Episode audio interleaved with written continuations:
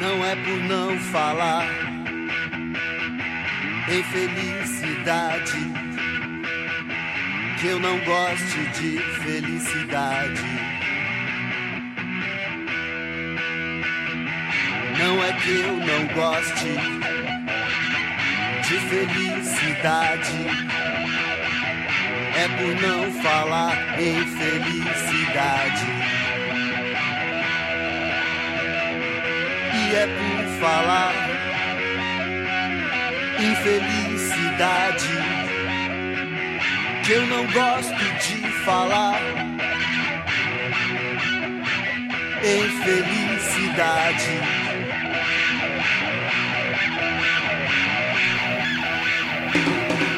Olá galera, podcast 45 minutos, começando sua edição número 515, uma edição especial onde a gente vai passar a régua na classificação do Náutico. A gente lembra para você, desavisado, que porventura é, tenha ficado muito envolvido nas celebrações pelo acesso do Náutico à Série B é, que temos já um telecast disponível no seu feed, onde a gente focou a atuação do Náutico é, dentro de campo e também é, expusemos um pouco sobre o que a gente pensa que vai ser é, o futuro próximo do Náutico, os efeitos é, desse exorcismo em tantas camadas que o Náutico promoveu ao superar o Paysandu dentro do roteiro que foi o jogo deste domingo nos aflitos.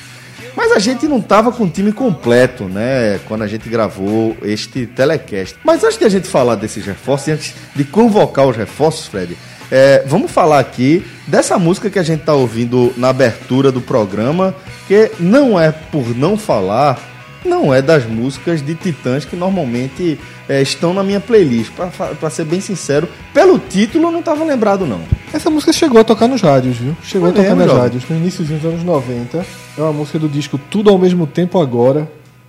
E que fala, sobretudo, da felicidade, né?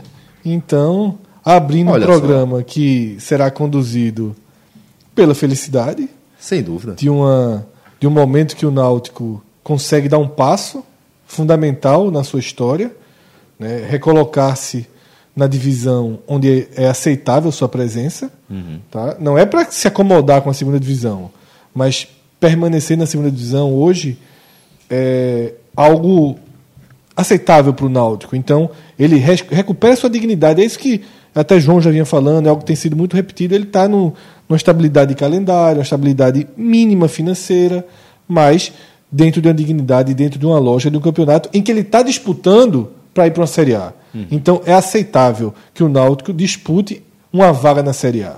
Isso é aceitável, ele volta a ter essa chance. E essa música, é, pra gente lembrar, né? Tá chegando o show dos Titãs. Dia 11 de outubro, no Teatro Guararapes. E eu puxei pela memória esse disco, tudo ao mesmo tempo agora, um disco bem experimental dos Titãs. Tu é um dos anos de, 90. De, de, rock nacional, tu é um titã. Ai! Olha, isso aí? Galera, é, lembrando que ah, o, o, show dos Titãs, esse acústico, nessa né, versão acústica que os Titãs vão apresentar no Teatro Guararapes, é, conta aí com o, a produção da Arte Rec, né, que é uma referência em apresentações em teatro, seja uma peça, um show, seja um musical. Certamente é, a galera faz aquela curadoria para trazer os melhores espetáculos, as melhores apresentações para cá. Né? E, e, o homem está feliz, viu? Demais. Você tá com os homens, ainda, jovem? Hã? Eu vejo, calma, eu vou melhorar, eu vou dar um, um beber uma aguinha ali. Só a pessoa entrou porque Mas nosso querido Gustavo Agra, João Araújo. João Araújo, meu amigo. A turma ali tá trabalhando. Tá e... feliz demais. Se brincar, vai até abrir os ingressos aí pra tá feliz Já tá na hora, né? É. Vai ser... Tava feliz Chegou o time do Náutico, entra. É. Tem código mais não, tem código de podcast mais não. 200% de desconto, bota dinheiro. Mas se você não for torcedor do Náutico e quiser 50% de desconto nesse show, basta você dizer, ó, oh, galera, eu sou ouvinte aqui do podcast 45 minutos. Tem uma imagem, tem uma imagem circulando, né, tanto na nas nossas redes sociais, né? Isso, para que ela seja mostrada nas bilheterias do Teatro Guararapes. Ou você utiliza o nosso código, o podcast 45 no Eventim e você recebe 50% de desconto nos ingressos que você adquirir para esse show, Dia beleza? 11 de outubro, né, Celso? 11 de outubro, Esse tá 21 e 30, 21 e 30 no Teatro Guaraná. reservado na minha agenda. Véspera do feriado. Exatamente. E agora, a turma de lá tá muito tranquila, porque além do acesso do Náutico, os caras estão aí agendado com o Whindersson. O Whindersson tweetou que já vendeu 4 mil ingressos. É foda, né? E Thiago York completamente lotado o teatro também. Tá muito uma expectativa grande para esse retorno de Thiago York, né? Isso. Então os caras estão aí, velho. Feliz Só sorriso. só- Largou já. É, pois é. Já Então, estão em 2020. Obrigado pela confiança, né? Mas é isso aí, galera. Foi show da Arte Rec, o podcast 45 minutos ratifica. Certamente é uma experiência que vale a pena você viver. Fred, outra novidade que você trouxe aí pra mim, que essa, diferentemente da música, que talvez eu não lembrasse, essa eu não estava sabendo. Eu não estava sabendo que toda a coleção da CCTS estava disponível no site ao preço de 64 reais, inclusive os casacos, porra. Veja, quando a gente soube da promoção, eu vi que era o site inteiro, mas eu achei que ia ter aquele bom e velho Miguel, ó, guarda a coleção de inverno aqui, passa uns dias fora e depois recoloca a coleção de inverno. Mas não, os moletões, os casacos estão 64 reais. Absurdo, bicho. Absurdo, a gente tá recebendo foto já da turma comprando. Cássio, olha a sugestão. Eita, condenando o Penarol foi. O do Penharol, dá uma descansada. 64,90 um casaquinho. Não, 64, tirou os 90. Veja só. 64. meu amigo, O 90 é A, refor- a reforma da Previdência aí. Tem mais, tem mais tempo casado que trabalhar aí. né? Mas, João, só deixa eu isso. Massa essa sua camisa, viu? CCTS, jovem. Respeita aqui, ó. Paz, Paz. carnaval, futebol. Só veio Só hoje. não é tudo. Só veio hoje. É, tava, Paz só hoje. Tinha passado uma, de- uma preta. Foi Ó, escolhida, escolhida a dedo. Depois do domingo garantiu a paz, garantiu o João- carnaval João largou. e garantiu largou. o futebol. Peraí, João, la- João largou. Largou, assim, largou. já vi na minha vida. A temporada largou. acabou já, né? Hã? A temporada Não, já acabou. Primeiro, veja, ele, largou com 10 minutos do segundo tempo. Depois pegou de Depois volta. pegou de volta e agora ele largou no sentido amplo, assim, Sabe no é o sentido disso? lúdico. Qual, qual sabe o nome disso? Ah. Cortar na carne, jovem. É? Cortar na carne. Não só isso, viu? Cortar na carne. Não só na, isso. Cortar na carne. Mas tá aqui, ó. Paz, carnaval e Veja só, ninguém. Assim, algum outro besta pegar, mas nenhum, quase ninguém comeu a tua conversa. Na live, a gente vai falar isso mais pra frente. Fala, filho. O carnaval tá garantido, né? Sempre. Sempre. Não, nem sempre. E nunca todos os dias, né? Não, aí dá-nos. Vamos valorizar. Então, para você aproveitar aí essa oferta de aniversário da CCTS, ccts.com.br com entrega para todo o Brasil. Até dia 15 de setembro, tá? E isso, bem lembrado, até 15 de setembro. É contagem Depois- regressiva. Em outras palavras, essa semana. Exatamente. E essa semana, justamente. É, depois volta o nervosismo do nosso código podcast 45. Sabe quanto é o casaco? Ah. 219. Eu vou dar pausa no Peraí, peraí, programa, peraí, vou peraí, comprar peraí, o casaco, daqui a pouco a gente volta. O casaco custa 219. e tá até... 64 até Vou domingo. comprar agora, meu irmão. Vou comprar. ccts.com.br Vou comprar mesmo. Então vamos começar falando sobre o que faltou justamente no telecast que a gente gravou logo depois da transmissão da live. A gente fechou a live, já começou a gravar.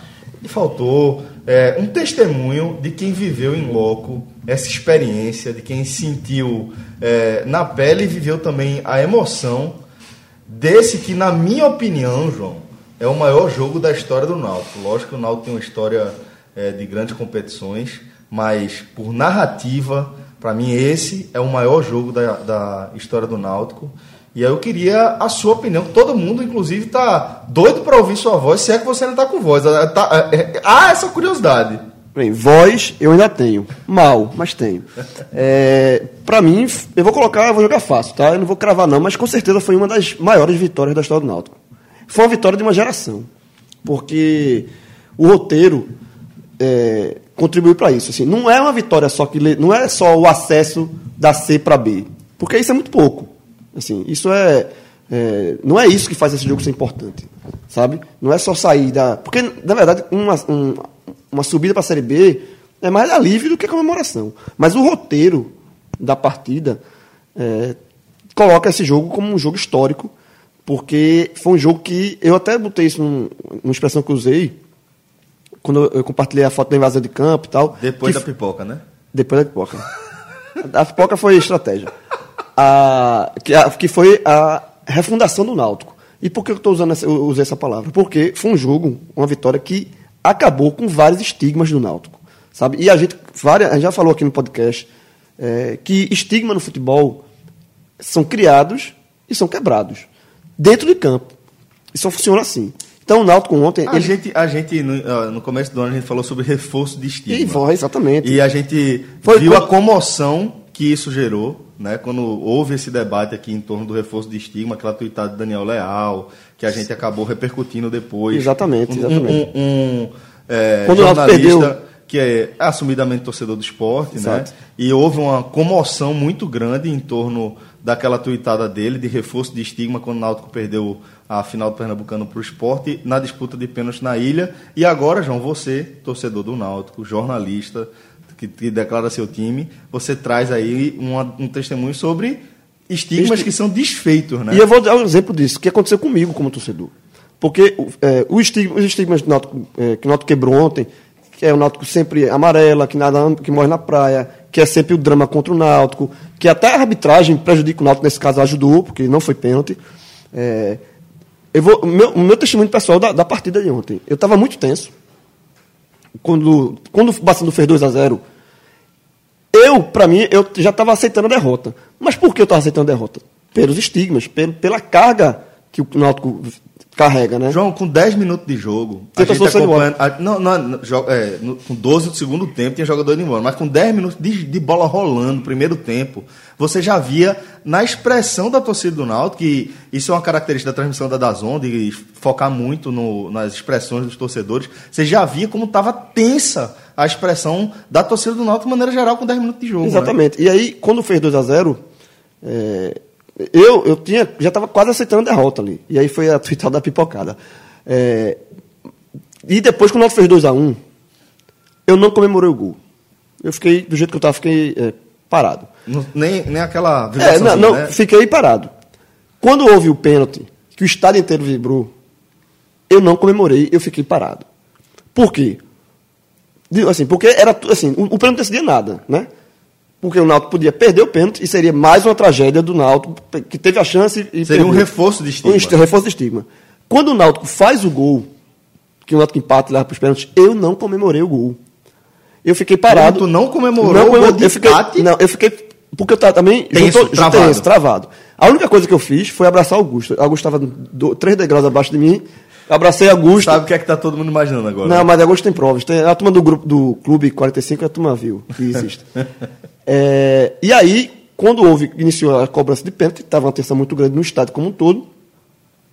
Quando o Jefferson pega o pênalti, eu não comemorei Peraí. o, a defesa do pênalti. Porque, assim, era, sabe, assim, ainda tinha o risco de se.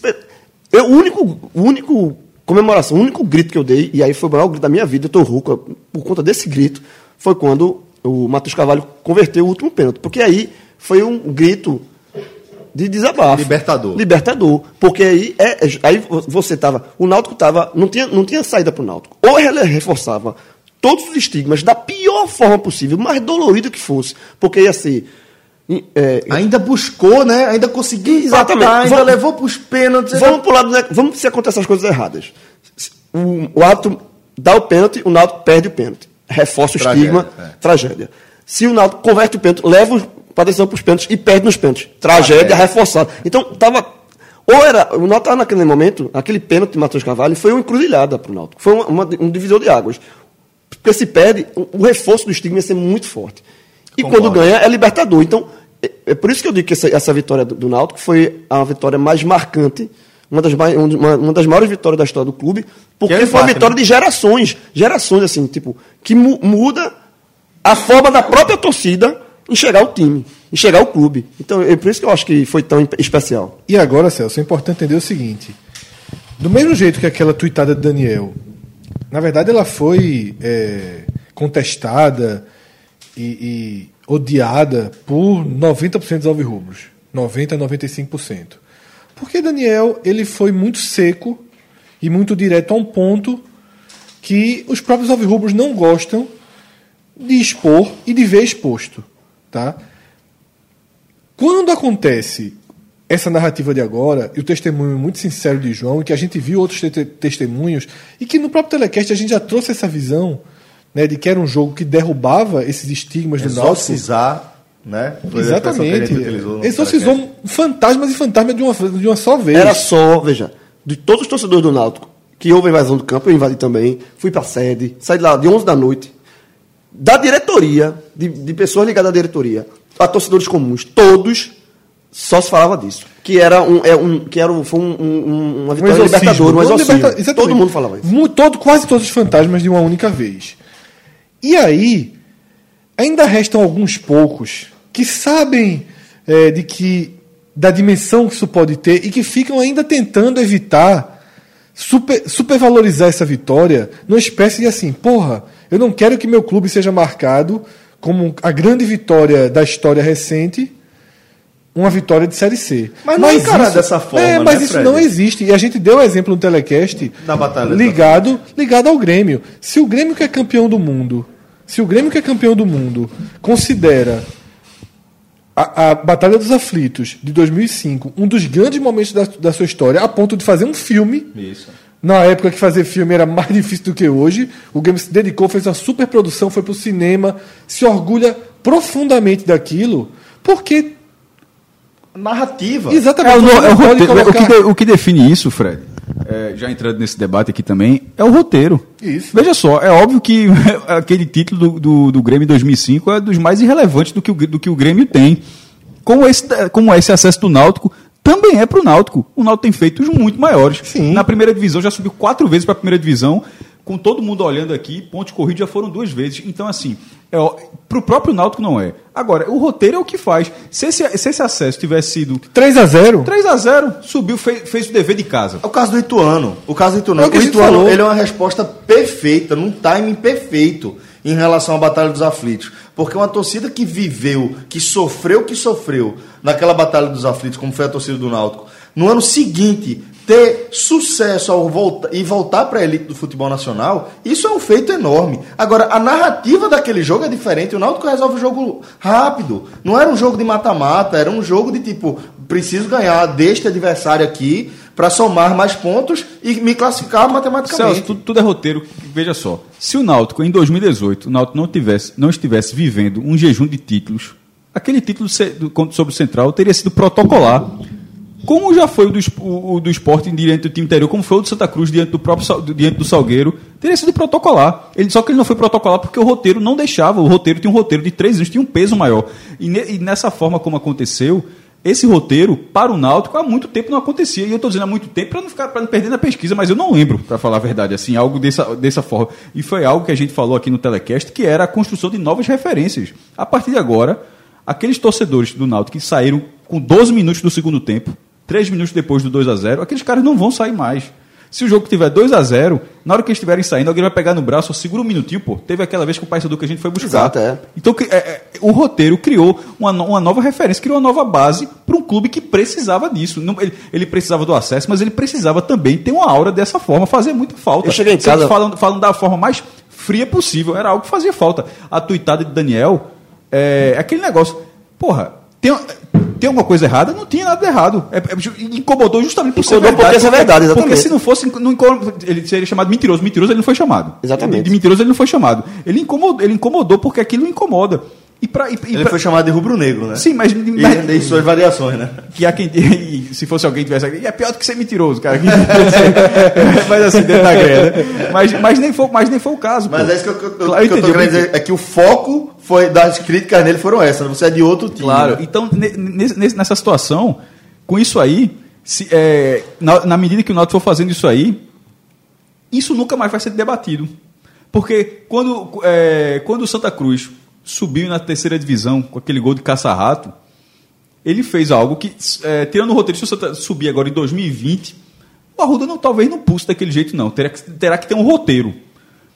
Qual foi o roteiro daquele jogo? Era o time que foi bater na quarta divisão, foi da primeira para a quarta, lá ficou e começou a subir. E ali teve a mudança de calendário, que é o que o Fred já falou bastante, que é da terceira para a segunda tem uma diferença muito grande. Lógico, é. E que é você passa de um calendário que acaba Você passa agosto planejamento de começo, meio fim. começa a viver futebol de É. verdade. Esse negócio de entrar de férias, um time que tem um milhão de torcedores, não existe. O cara, o cara passa três meses de férias, isso não existe. Então ali teve a mudança. Numa próxima, como foi o Sampaio Correia? Esse acesso do Sampaio Correia, que você que conseguiu nesse final de semana, foi o terceiro. O terceiro que o Sampaio Correia conseguiu nessa década.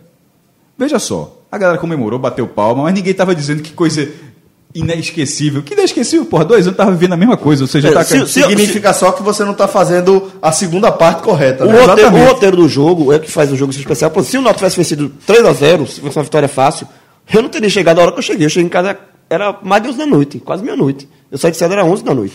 E, e, e, com muita gente lá. Eu acredito que se o Náutico tivesse vencido 2 a 0 18 da noite, 9 horas tá em casa. Todo mundo, meu irmão. Porque seria algo protocolar. Virada, virada, desse, virada desse tipo. É, vir, que é só uma virada, virada, a forma como bora o jogo ter esse 2x2, mas virada desse tipo, virada de cenário desse tipo, bicho, forma torcedor, pô. Forma torcedor. Sem dúvida, sem dúvida. Queria também aqui o depoimento de outro jovem que, é, se João a gente já dava por certo, que não dava para contar com ele para nenhum das, dos compromissos profissionais do podcast ontem de gravação, a gente até pensou, não, ó, tem um plano B aqui de de repente gravar o telecast, se não conseguir gravar logo depois, na sequência, Rodolfo chega. É mais depois, frio, né? O cara mais Rodolfo é tranquilo. um cara mais frio, mais tranquilo, mais ponderado, menos emocional tal. E aí, vamos esperar uma meia horinha, ele vai chegar do jogo tal. Aí chegou, foi uma foto. Sem camisa e na ambulância. Então, jovem, por favor, descreva o que rolou ontem, pra turma ficar mais tranquila. Olha, Celso, é, eu só tenho flashes, sendo sincero. só existem flashes aqui. A turma. Não tava pura, não, né? Não, porque. O último flash que ele viu foi uma pipoquinha no Twitter, na timeline. Não, aí eu nem me aventurei. O- se, se o cara entra ali, ele não sai mais. Vê uma cornetada, vai atrás, deixou de ver o jogo. Mas o cara assinalou o pênalti. Eu me agachei assim e comecei a vibrar sozinho. Quando olho pra trás, tá a namorada, revirando os olhos, com o corpo balançando. Foi mesmo, foi. E Deu um apagão, foi. Exorcismo, né? Olha, ó. ele tá descrevendo, começou tá descrevendo o exorcismo. Não, e eu enfrentei um grande dilema moral, que era Ajudar a torcer! ajudar ou torcer. Torcer, se não foi. Torci, torci. Eu contei. A tua Eu mulher o ambulância cara- e tu torcendo. Eu sou o cara mais feliz do mundo por, ela, por não ter sido um pênalti evidente. Se fosse uma coisa incontestável, que era do Paysandu, não fosse nem em cima do árbitro e deixassem bater rápido, eu não ia ter visto. eu tive que me certificar que ela tava bem e a partir do momento que disseram tá ok, eu botei minha tia pra ir com ela na ambulância e fiz, vai, vai, vai lá. largou, largou. A- a- aqui eu fico. Aí, cobrança extremamente simbólica, né? Na barra onde a Ademar tinha perdido. Sim, também tem isso. Teve, Muito, muito. teve esse fardo aí na- no momento, a turma. Todos os pênaltis, Um né? carvalho, um carvalho cobrando pênalti naquela barra ali. Exato. E aí pronto. Ela, ela pode dizer que nem Ah, precisou invadir o campo, né? É, ela já Cássio- viu. Cássio tá lembrando que no caso do Carvalho foi do outro lado. né? Foi. Foi, a Ademar bateu naquela barra e era canhoto também, né? E circunstâncias parecidas, dos caras em cima ali sem querer, sem querer dar Fazendo chacobrar, buraco na, no, no- Fazendo buraco e a personalidade grande, né? A gente tava comentando aqui antes de começar a gravar que o que faltou em 2005 foi justamente um cara que botasse a bola debaixo do braço e dissesse: aqui sou eu que bato. Em momento algum ele tirou a bola debaixo do braço. Ele não, Na não verdade- saiu da, A confusão toda teve. E ele pra lá e pra cá na discussão com a bola debaixo do braço. Não soltou E na não. verdade, Ademar bateu aquele pênalti porque ele pegou a bola, mas não foi pra bater. Ele pegou a bola procurando o cobrador, oferecendo Sobrou a bola. pra, sobrou, pra- sobrou pra ele. A gente tava falando o seguinte: Jean Carlos poderia até ter perdido o pênalti, mas nunca teria sido chamado de, de, De omisso. de omisso. Ia, ia se lamentar muito aquela cobrança, porque é, traçando esse paralelo, que- trazendo aquela conversa que a gente teve em off pra cá, co- compartilhar com, com os ouvintes, que foi o seguinte: que faltou muito ao Náutico, faltou treinador naquele momento de 2005, que era o seguinte, velho. É, aquele pênalti não decidiria o futuro do Náutico. Teria 10 minutos de jogo. Então, assim, se fizesse, subia. Se não fizesse, o Náutico teria pelo menos 10, de 7 a 10 minutos. Com naquele momento quatro jogadores a mais, que Batata é só expulso depois quando o time perde a cabeça. Fe- Fecha o olho, enche o pé, faz o gol. Se não, se não fizer, não, dá, Ademar bateu completamente sem convicção, porque não era muito cobrador. Mas ali faltou treinador. E dessa, e, e- e dessa vez, a figura do cara, enquanto estava tendo a confusão todinha, ele não tirou a bola debaixo do braço. Ele não tirou, ele não tirou a bola debaixo do braço. Então, assim, eu acho que ele foi uma partida bem, bem apagada, mas naquele momento a personalidade dele foi, foi gigantesca. E a gente tava semana passada no Clube 45, é, no grupo de assinantes do, do podcast, né, que é, tem, tem esse acesso a um conteúdo com, conosco que, faze, que trazemos as informações, fazemos as pautas. Se falou muito desse jogo durante a semana porque já havia um. O, o empate era um resultado normalíssimo né, no, no viés do confronto. Da forma que ocorreu, não, mas o empate, a possibilidade de pênalti era normal. E a gente trouxe a conversa de, desse jogo 2005, que tem um fato bem interessante, que é o Náutico chegou naquele jogo com o Grêmio. é, o, o que aconteceu ali era completamente imprevisível. Ninguém podia nem chegar perto de escrever um roteiro similar. Mas o Náutico podia ter chegado naquele jogo ciente de que, na eventualidade de um pênalti, ele teria dificuldade em achar um cobrador. Porque durante a Série B inteira de 2005, o Náutico teve um pênalti que Bruno Carvalho bateu no jogo com o Caxias. Ele bateu o primeiro, o goleiro pegou, o juiz mandou voltar, ele bateu, o goleiro tocou na bola, mas ela entrou. Aí no primeiro quadrangular, o Náutico enfrentou o Marília em São Paulo, um pênalti cobrado por Davi, esse entrou direto. Volante, né? Isso, que Meia, jogou no meia. Santa Cruz depois. Era me- meia, mas jogou de volante no Goiás também. E aí teve um jogo com a portuguesa que foi um aviso. Foi um confronto nos aflitos em que o Náutico perdia por 1 a 0 No último minuto houve um pênalti assinalado. É, Danilo, eu acredito que tenha batido primeiro. O goleiro da portuguesa, que era Gleger, que jogou no Náutico em 2007, defendeu. Quadrangular já é isso? Já no quadrangular. Na segunda, Betinho. Eu não sei se foi Betinho que bateu primeiro depois Danilo ou o contrário, mas algum dos dois também bateu e o goleiro pegou. E aí o Náutico chegou para jogar com o Grêmio com Bruno Carvalho como primeiro batedor, mas só tendo batido um pênalti. E Cook, que é sem dúvidas o grande nome daquele segundo pênalti por não ter batido, tinha cobrado apenas um pênalti no ano num jogo com o Manchete no Pernambucano, que ele tinha perdido. Em 2004 também tinha sido só uma penalidade, o batedor oficial era Gil Baiano. Ele tinha perdido um pênalti contra o Águia no Pernambucano. Em 2003 ele perdeu um pênalti contra o Botafogo na Série B no último quadrangular. Então eram os últimos três pênaltis de Cook é, sem sucesso nas cobranças. Mas claro que é, houve um peso muito grande por ele ter se ausentado da cobrança, porque era o momento dele fazer o que Jean Carlos fez, botar a bola debaixo do braço e dizer, não, tá comigo aqui, até porque o dano dele perder a cobrança seria muito menor como ídolo do que ter se omitido de bater e ter acontecido o que Exatamente. aconteceu. Exatamente. Mas eu acho que Cássio tocou num ponto importante que é, se o Náutico perde aquele pênalti com um batedor seguro que dissesse, se perder, tá tranquilo, porque a gente tem 10 minutos para jogar, o- eventual, de, de alguma maneira o Náutico teria vencido aquele jogo. Faltou a tranquilidade que houve a Jean dizer, aqui tá comigo, fica tranquilo, eu vou resolver aqui. É, mas não- trazendo para 2019, né? Giancarlo teve essa tranquilidade de fato. E, e, assim, como você falou de flash, é engraçado que em nenhum momento. Eu, eu, eu não no, no estádio, eu, assim, deu a. Eu, eu, eu não conseguia prestar atenção no que estava acontecendo. Esse, do jogador pegar a bola debaixo do braço e tal. é, eu, não, eu não consegui visualizar isso. Mas é, o Náutico jogou mal a partida, mas enfim, conseguiu acesso e foi, é, como a gente já falou aqui, ba- batendo muita tecla. E, o joga- e os torcedores do Náutico sabem disso. Foi o jogo para quebrar um monte de paradigma aí. Para a gente fechar a parte aqui de coleta de testemunhos de vocês que estiveram lá, é óbvio que está muito claro que a imagem do, do jogo, a imagem da classificação do Náutico à Série B, é a invasão do gramado dos aflitos. Mais de 10 placas já vendidas, sem nem ter feito o quadro ainda na de placa. Para você ter ideia. E a Cigarnia vai ter um Quantas tempo, né? placas? De- mais de 10 vendidas, Onze. sem ter vendida, sem ter feito ainda. 11, Ó, 11. Veja, eu não sei se você vai falar a ideia. A placa É a foto. é a foto aérea dos aflitos com o gramado Isso, tomada. Ah, isso. Então, então não tem pra onde não. A foto, aquela foto. Inclusive, é uma foto que aqui era inclusive saber o autor. Eu coloquei no blog. colo- George, Hã? Jorge ao que Cirilo. parece, é George Quirilos. Ah, é, foi pra- rodou no Twitter de tal forma que entrou, porque o, o Twitter é, ele tem uma equipe ah, que vai, vai tratando assuntos, quando assuntos rendem muito, ele faz, o próprio Twitter, ele faz um fio, em vez de ser o seu fio, ele faz uma thread dele com os principais tópicos que ele acha que é, certo? Com os, os tweets, as tweetadas mais. E relevante sobre aquele assunto. E o Náutico, durante quase duas horas, ficou sendo o principal com a foto. E, e- e essa thread ela abre justamente com essa foto. Eu vi. Exato. Então é o seguinte, a gente está falando de algo histórico. é inquestionável que aquilo que a gente viu é histórico. Porém, a gente não vive é, tempos tão simples, né? E a gente precisa compreender que houve um grande risco envolvido naquela, naquele, aquela imagem que comove todo mundo que é apaixonado por futebol, como a gente é, né?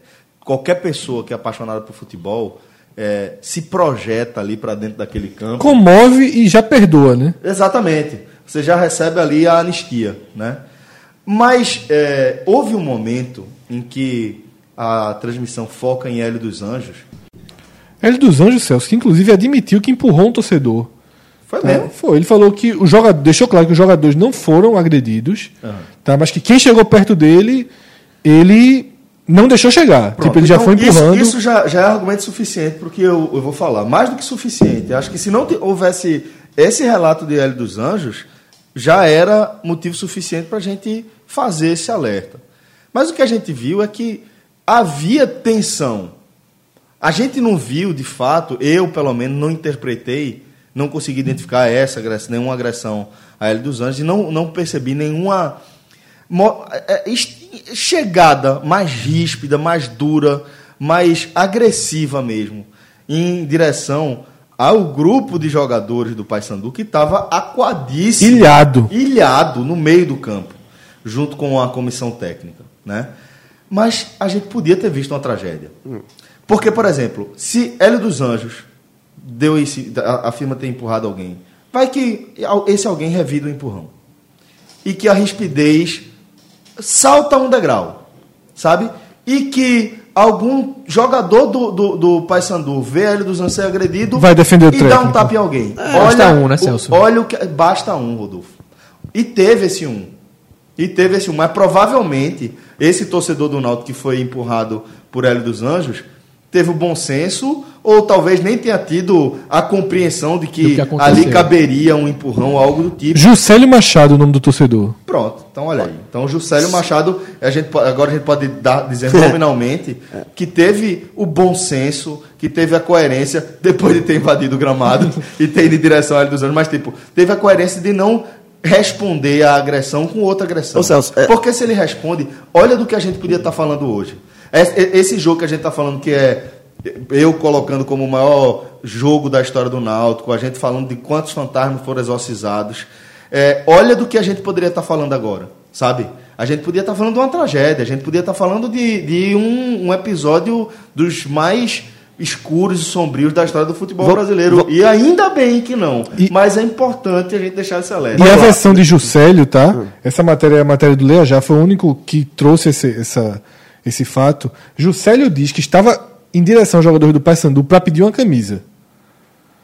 Eu vi algo nesse sentido. Pra pedir uma camisa. E aí dos Anjos- Mas aí, Empurrou, mas, é. veja, Hélio, a reação de Hélio foi de defesa, ele não sabe. assim. Exatamente. E, e vamos lá. Você É, não sabe a tensão que Você não sabe a eu- eu tensão. imagino a tensão que tensão eles de Hélio, exatamente. né? Vamos lá. é, a imagem é linda, eu invadi. Não vou ser hipócrita que eu invadi, eu achei linda aquilo ali. E não é a primeira vez que eu invado, inclusive. Invadi contra a Ponte Preta também, em 2011. É, mas ali foi o último jogo do, do, do ano. Essa, a invasão é bonita. Acontece em outros países, por exemplo, na Inglaterra a gente vê muito, sabe? É, a torcida invadiu para comemorar no campo. É, é uma imagem que vai ficar marcada na história, mas tá errado. Tá errado. Tá errado. Porque é, é como você falou, basta um. Porque a torcida do Náutico invadiu claramente e obviamente para festejar. Ninguém ali invadiu com nenhum intuito de violência, nenhum de agredir, agredir nada. Mas é, pode, pode acontecer no, no outro, assim, o- o- ficou claro que os aflitos já é muito fácil de invadir e é, se, por exemplo, se a torcida do Paysandu invade também para brigar, Se não fosse torcida. porque é aliada, são, aliadas, são né? aliadas da, da, da uniformidade, mas se não, não é aliada, aí entra, a gente poderia ter um, uma- uma- um campo de guerra. Então, assim, eu acho que é uma punição ao Náutico, É por mais doído que seja para o torcedor, porque realmente foi, foi, ali foi uma festa, mas deve acontecer para Se não acontecer, acabou. não, o veja, futebol deve brasileiro, acontecer punição. como forma de, até como forma de educar. Sim. Eu acho que o SJ o SJD deve punir o Náutico como forma de educar. De educar. Diz Assim, ó, isso, Como normalmente deve ser, né? é, exatamente, isso aqui, por mais é, bonito que seja, for para festejar, mas não pode acontecer. Festa, o torcedor tem que comemorar na arquibancada. Fazer a festa, o time dar a volta olímpica e tal. Mas, é, do jeito que aconteceu, não está errado. Celso tem dois pontos que eu acho fundamental a gente trazer à luz do que João já explanou. O primeiro deles é essa questão de Náutico e Paysandu serem clubes de torcidas organizadas aliadas. Porque o Náutico passou muito próximo de enfrentar o Remo nesse confronto. E Perfeito. ontem, nos arredores do estádio, se via uma confraternização muito grande entre os dois torcedores, mas só e somente porque as duas torcidas têm esse vínculo entre, a, entre os grupos de apoiadores mais conhecidos, mas que se fosse um- por um gol, a- gente não viu aquele clima de ruas fechadas e um, um certo, um certo receio de circular no- nos arredores bairros próximos por conta dessa, desse clima bélico que se forma com é, times que não têm uma, uma rivalidade que justifique, não que alguma rivalidade justifique, mas que não tem nem um, um laço histórico que possa trazer algum, alguma atenção maior por conta de, ah, a gente pode dizer assim, facções Exatamente. que É como usam isso como usa. pretexto. Então, é complicado de você ver isso, porque se fosse o Remo, já seria um problema, mas aí a gente entra no, no mérito da invasão. Isso, eu concordo com o João que tem que haver uma punição na questão do, do viés educativo, porque o Náutico vai ter, agora que voltou aos aflitos, nos próximos anos, com Copa do Nordeste tendo a competição de mata-mata, com o Campeonato Pernambucano sendo agora. A gente teve Sport Santa Cruz eh, jogando em um jogo eh, no Pernambucano para avançar a semifinal em 2018. A gente teve Náutico e Santa Cruz na Copa do Brasil valendo por um jogo. Então vou ocorrendo situações nas quais as invasões podem se justificar sob qualquer prisma, ou uma derrota dolorosa, como foi o Coritiba em 2009 no Couto Pereira, ou um, um êxtase é, pe- pela vitória, como ocorreu ontem. E aí, num- em qualquer um dos contextos, é, seja você vencendo ou ganhando, se você coloca quem está lá dentro em situação de Tá tudo risco. tranquilo. né? Mas tá tudo tranquilo pro jogador do Sim, mandante. sim, sim. Porque imagina aquele jogo ontem, uma final do Pernambucano contra o Sport ou Santa Cruz, e aí você tem um Carlinhos Bala em campo, um Marcelinho Paraíba, que Exato. são alvos mais visados, e aí você sabe que vai ter aquele cara que vai passar na frente, vai ter uma gracinha, como a gente falou, basta um. Basta Se um. chegar o primeiro, agredir, o companheiro vai vir, e aí a torcida, que é a maioria, tem a condição de protagonizar uma tragédia. E aí não é um direcionamento ao torcedor do Náutico, até porque eu sou torcedor, eu invadi o campo e eu sei que ninguém é, passou ali com a intenção de causar nenhum, nenhum, é, nenhum tragédia. contratempo. Uhum. Mas é como a gente falou, basta um, porque se você vê o seu amigo sendo agredido, isso vale para nós torcedores ou para o jogador de futebol que está lá dentro fazendo o trabalho dele, o seu instinto de defesa é proteção. Exato. E aí você começa algo e é uma teia de acontecimento que você não está nem ciente de que está protagonizando, né? Porque basta um e aí para esse primeiro ele multiplica. puxa É, efeito se dominó, efeito dominó. e vira um, uma batalha lados. campal. É, uma Eu- eu tenho certeza que a primeira pessoa que arrancou a cadeira no Couto Pereira em 2009, ela não tinha ciência do que ela estava fazendo ali. Do que aconteceria a partir de, dali, Exatamente. né? Talvez até sim, né? Talvez até sim, porque depende de, de, de, é, de qual grupo essa pessoa faça parte, é até Só- e só- a inconsequência faz Não, parte. eu só acho que é necessário se estudar o que pode ser feito pelo seguinte: aonde eu estava, logo após a- o pênalti que cravou o acesso, a primeira pessoa que fez a tentativa de passar, ela sofreu um bloqueio da- dos policiais que estavam próximos. Mas a, a, a, a, avalanche, ser né? notado, a avalanche que cruzava o limite, os caras se abriram. Veja, porque sendo, sendo bem como. franco, sendo bem franco assim, é, eu vejo aí um grande, um grande é, entrave pelo seguinte: há um motivo para a gente ter acabado com a cultura do alambrado, né? É justamente para evitar uma tragédia nas arquibancadas. É para possibilitar que, em caso de, de, de algum incidente nas arquibancadas, os torcedores possam rapidamente ter acesso ao centro do campo e buscar a proteção daquele lugar. Então você fica muito nesse, nessa encruzilhada. E por isso que eu acho que o foco aqui não é nem tanto os aflitos não têm estrutura. Eu acho que é mais uma questão de a gente precisa educar. Educar. A gente precisa explicar e aí cabe a punição, é o papel da punição, a gente precisa punir para que os torcedores entendam que essa decisão ela tem um custo para o clube. E aí o cara começa a medir. Só, né? e, só essa punição, tem que saber eh, se vai dar tempo do Náutico ser punido ainda. O Náutico vai ter uma semifinal para jogar, né? Na- ainda na Série C, ou se vai, a punição pode ficar para o ano que vem. Aí o Náutico poderia cumprir na Copa do Nordeste, por exemplo. Mas eu acho que o Náutico tem que ser punido sim. É, É, o diretor jurídico do Náutico, João, estou lendo a matéria do Globo.com aqui, Ele diz que não teme, tá? A punição. Porque diz que quando o 13 subiu da D para C, a- foi aplicada uma multa baixa apenas pro 13 quando houve a invasão de de É, vamos, vamos esperar o que vai Na, ser. na verdade, quando o Náutico subiu em 2011, que aquele não foi nem o jogo do acesso, foi apenas o, o jogo único da jogo da temporada. É. E aí, ao final da partida contra a Ponte Preta, a torcida invadiu, subindo o alambrado na, é- na época, porque ainda tinha. O Náutico não foi punido, tá? Com perda de mando. O, o primeiro jogo da Série A de 2012, que foi Náutico e Cruzeiro, o Náutico jogou nos aflitos, com portões abertos. Agora, se a gente busca um precedente, em 2006 o Náutico fez o primeiro jogo da Série B no Arruda de portões fechados, por conta das Mas era muito mais rígido antigamente, né? Era muito rígido. Um copo você perdia, hoje em dia você, E tá que mais difícil eu, eu perder. faço a ressalva que foram arremessados alguns copos ao banco, ao banco não, aos reservas do Paysandu aquecendo atrás da barra onde a, tor onde a torcida do Paysandu estava. E é um problema também Mas porque aí, aí tem que saber se foi relatado na súmula esse caso dos copos. É. Não- Eu acho que Não foi. Não foi. Outra coisa interessante é o seguinte: o mais recente caso, o, quando, o Carol, quando o Grêmio se classificou para final da Copa do Carol Brasil Portaluppi, 2016, Car- Carol Portaluppi entrou no campo e o Grêmio chegou a perder o mando de campo da final. Mas recorreu ao pleno do, do, do STJD e Mas reverteu. aquele, naquele momento, é, é, porque o STJD, lembrando, é uma figura, é uma figura jurídica dentro. As pessoas recebem ali, não é tipo, não está atrelado ao governo Ao federal, Supremo, ao né? Supremo, é, uma- é um- é um escopo jurídico diferente. E, muito, e, e tem um, um pessoal aí do, do STJD que usa muito para aparecer, porque as pessoas são advogados de fato, para aparecer. E, e, irmão, e, quando é para aparecer, isso é para aparecer. É. Assim, o cara em algum momento, acha- o cara achar que o final da Copa do Brasil, o negócio tá valendo 50 milhões de reais. A filha do treinador entrou, ó, tira. tira... Ah, foi pra aparecer aí. Não, Sabe- é, não sabe lógica o, que, o que é pra aparecer? É porque você sabe que aquilo não vai acontecer. Não vai dar nada. Você sabe que aquilo, que o jogo não vai ser retirado. Aí- mas aí faz todo o chamariz. É, Vira é, uma- é- é, tá na capa do, do GE, vai Passa- pro passa UOL, uma repercute. semana rendendo. É ouvido.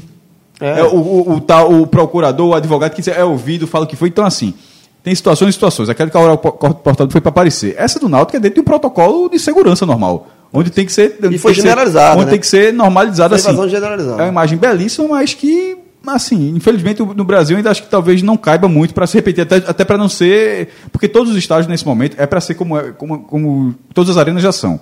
E os que não são deve, deveriam ser como os aflitos, sem alambrado. Ser aquela, ser aquela divisória mínima. Torcedor não é, não é ga- gado, não, pô. É para ser tratado com conforto. Com conforto.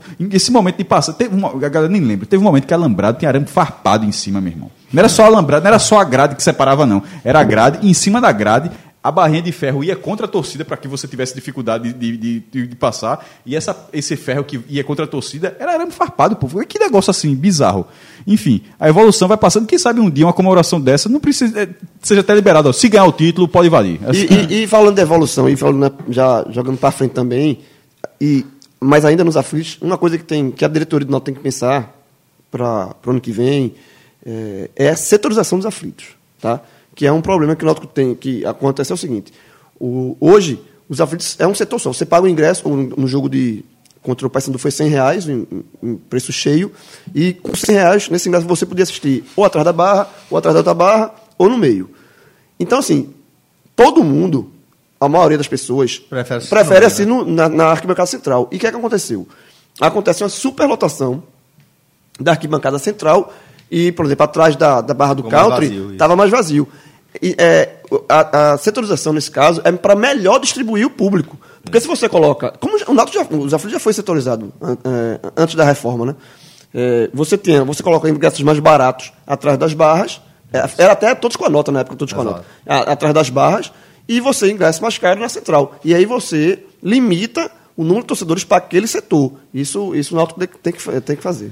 Falando também sobre a próxima temporada, é, a gente precisa também ver como vai ser essa transição de elenco do Náutico, né? Desse elenco da temporada 2019 para a temporada 2020, uma vez que o Náutico sai de um contexto diferente, inclusive em relação à programação de calendário, é, na garantia de que terá 38 rodadas de Campeonato Brasileiro em 2020, 19 jogos em casa, é, garantia de que você terá direito a uma cota de televisão robusta dentro desse contexto que a gente tá, econômico que a gente está analisando, né? É, e fica aquela dúvida, né, velho? Aquela coisa da gratidão, quem você mantém, quem você faz muito obrigado e até a próxima. Siga com sua carreira, seja feliz, tenha sucesso.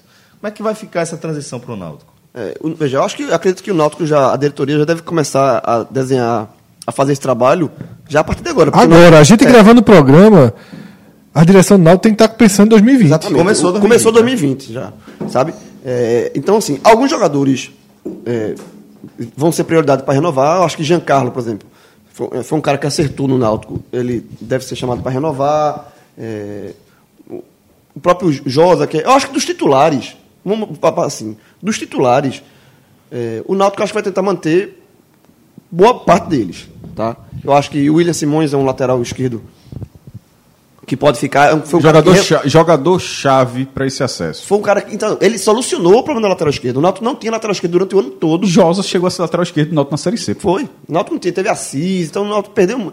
é, então, é um jogador que, que deve ser chamado para ser é, renovado. Eu acho que do time titular, eu acho que ele pode perder jogadores que, ele, que na verdade, ele vai querer perder, que é, no caso de Thiago. Assim, Thiago, tecnicamente, exatamente, É ele, cabe- ele caberia, mas deve ser o que vai, inclusive, é, deixar as, tende a deixar as contas em dia e até já incrementar, porque a- o calendário é maior e a despesa é maior. Tudo é, tudo é maior. Tudo é maior. Então, é receita e despesa. Então, assim, o Náutico vai ter seus 8 milhões de reais, no mínimo, lá de cota da segunda divisão. É, não dá nem para dizer que adiantou, porque o contrato desse ano era com a Dazon. Então, ele era, era- acho difícil que o Náutico tenha adiantado o contrato que ele nem tinha ainda, porque... Não, o não adiantou, não. É. O, o Dazon sai disso, sai da Dazon, é um, é, passa a valer o contrato da Globo, que na verdade acho que o contrato que o Náutico tem é até 2024. Agora que ele é válido, obviamente, quando o Náutico disputa, em caso que ele dispute ou a segunda ou a primeira divisão. A terceira divisão sai desse, sai desse escopo. É, todos os jogos vão ser transmitidos, nem que seja no Premier. Esse, o Náutico até foi, todos os jogos do, do- da Série C foram transmitidos. Agora, assim, muitos na condição de, de streaming, que o streaming um pouco mais caro, com difícil acesso. E na Goza, agora é uma situação muito mais a- acessível, né? É, então, o Náutico, João, eu acho que o Náutico vai ter esse dinheiro, vai perder jogadores. Você falar Simões... William Simões, eu acho que assim, Camutanga deve ficar, sabe, é um zagueiro que tem identificação com, com o clube. Eu acho que assim, do, do, do, do elenco titular. Camutanga no limite já, viu? É, mas no, no- do elenco titular. Mas fez por Eu acho que merecer. eles vão, eles vão chamar todo mundo. Quem deve sair mesmo? Quem não, assim. é, Danilo Pires, que foi um jogador que não acertou, sabe? Outro jogador- Ah, eu acho que essa renovação. Mas tu acha que é isso que o Náutico vai fazer eu acho que, que, que cabe. Quem? Jimenez, eu acho que cabe. Cabe. Eu, eu acho que é isso que eu dizer. Assim, para resumir, eu acho que o Náutico vai, fazer, vai conseguir fazer essa transição de forma muito tranquila, sabe? Eu acho que as pessoas. Não que- tem como não acontecer, fa- é, faz parte. Faz A- A, parte. a burrice seria pegar o- os 11 que entraram ah, ah, ontem, o time que entrou ontem, ó, tá todo mundo renovado porque subiu. Eu acho, eu acho que essa transição vai ser, vai ser feita de forma tranquila, porque existe uma, uma boa gestão do Náutico hoje, é, uma, uma relação muito boa da diretoria com os jogadores. É, é um clube que está pagando em dia, pelo segundo vai terminar a segunda temporada pagando em dia, e isso ajuda muito na questão de credibilidade de você querer fazer quando for montar um, um, um novo equipe. Eu acho, eu acredito que é, quando o Náutico para a Série B para 2020 e a diretoria vai manter esse- essa política que deu, deu certo, né? Assim, de fazer um time dentro do orçamento que ela pode fazer. Obviamente vai ser um time mais caro, porque o Náutico passa a ter receita de TV. Mas esse mais caro não quer dizer loucura. Eu acho que o Náutico não vai fazer loucura. Eu acho que o Náutico vai manter um- um- um- essa, essa política aí. Então, é, e ainda tem a questão da venda do Thiago. Esse, esse sim, eu acho que, que talvez, por exemplo, propostas já existem para Thiago. É claro que existe. E, e, deve, e O Thiago cara, o, cara, o cara de 18 anos joga a bola que ele jogou, na, na- mesmo na terceira divisão, com, com a idade que foi, teve, foi para a seleção brasileira. Claro que tem proposta. tem proposta e, veja, na minha cabeça, o Thiago tem que ser a maior venda da história do Náutico. Porque é um. É um, é um Ora, é um, foi mal, né, nos dois jogos. Foi, mas. Mas assim, mas, o Náutico só estava ali também boa parte por ele. Mas ele realmente ele, ele foi uma peça. Ele foi, ele foi um dos piores no. Foi- no não, no, na- no segundo jogo foi o pior. É, o pior. o pior. Ó, sobre Mas o tem muito recorde. potencial, pô. É de- e, já, e já tem proposta. é Tem, tem. O, Náutico, o Náutico segurou. O Náutico, é, a diretoria já tem essas propostas em mãos, só que, obviamente, não ia fazer nenhuma Claro. negociação enquanto estava disputando acesso. Com o acesso sacramentado, eu, eu não garanto, por exemplo, que o Náutico. Joga semifinal. que, joga, que já possa vender. Porque, É. por exemplo, aconteceu ano passado, por exemplo, com o Cuiabá. O Cuiabá é, óbvio, é um time menor do que o Náutico, tem menos pressão, menos, mas subiu, depois que subiu, negociou é, Marcão pro, pro mundo. esporte. Já, o Bragantino Agora, subiu. João, sobre o que você tá o, falando, é, o atacante que veio pro esporte ano passado, Matheus Peixoto. Peixoto. Então, assim, é natural que, de, conseguido o objetivo principal, É, são dois já momentos. começa a trabalhar agora. São dois momentos. Tem, um- o Náutico vai sofrer um ataque do mercado agora. Sim. É possível que os times da Série B, sobretudo, tentem trazer esses jogadores do Náutico, nem que seja por empréstimo. Faz, faz parte do processo, ano. como o João falou, do Cuiabá. É, é normal, o Náutico vai se defender. Detalhe, o próprio Náutico aconteceu com o Wallace Pernambucano, foi emprestado ao Brasil de Pelotas a- a- ano passado. É, mas ali foi diferente porque já tinha acabado o ano. O Náutico sim, tem mais não, mas sim, pô, mas acabou, mas de qualquer forma, esse ano ele vai acabar antes também. É, vai acabar. O Náutico tem mais. Dois jogos ou quatro. Garantido dois jogos. Então, assim. E até é natural que esses jogadores, os- os empresários desses jogadores, Normal. já querem, querem negociar, ó, como é, vamos renovar. Porque pode acontecer, o seguinte: os jogadores que interessam, o Náutico renova E pode e emprestar. emprestar depois. Ó, só que tu falou da, da venda recorde de Thiago, para não, pra não passar batido, é, que tu falou que tem que ser a venda. Veja só, seria frustrante se não fosse, porque o recorde do Náutico nesse momento é muito baixo. É 4 milhões e meio de reais. Eu, assim, do levantamento que eu faço lá no blog há, há um tempão, eu sempre considero que fica clube. É o Não interessa, o cara Santos, né? não interessa se o cara vendeu por 50 milhões e o clube teve direito a um. Isso aconteceu, inclusive, com o Wellington Tanque. O Internacional, o- o- vê, vê o que é o Internacional. Em- Em 2008, emprestou o Wellington pro Náutico. Aí ele fez um ótimo pernambucano. E pelo ótimo pernambucano que ele fez, o cara foi vendido por 14 milhões de reais. Em 2008, coisa que nem o time pernambucano sozinho conseguiu vender até hoje, mesmo com o desempenho tendo sido no Náutico. O Náutico teve direito a um milhão. Ano passado isso aconteceu com o mesmo Internacional. Vendeu Anselmo, que estava emprestado ao esporte, por 14 milhões também, o esporte teve direito a um milhão. Então, assim, eu considerando só o valor que cabe ao clube, que na verdade é o que interessa ao torcedor. O torcedor quer saber se o empresário ganhou, se a mãe ganhou, se o pa- parente ganhou, enfim. O que cabe ao clube, o Náutico foi Douglas Santos com 4 milhões e meio. Com potência, com o mercado da forma que a gente enxerga, assim, as vendas. É, o potencial de Thiago, a idade que ele tem, me parece ah, que- ele, ele alcança esse patamar, assim, seria, não sei, seria surpreendente não alcançar. Eu acho que faz total sentido. Veja, Eric foi é, Eric que su- surgiu bem, mas surgiu de forma menos explosiva do que do que do que Thiago e saiu por dois e meio, se eu não me engano. Foi dois e, dois e pouquinho.